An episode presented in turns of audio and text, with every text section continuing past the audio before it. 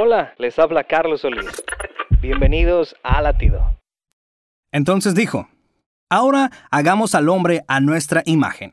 Génesis 1.26. En el principio, Dios creó todo, pero dedicó especial atención al hombre. A él, Dios delegó el cuidado y la administración de esa hermosa casa común llamada tierra.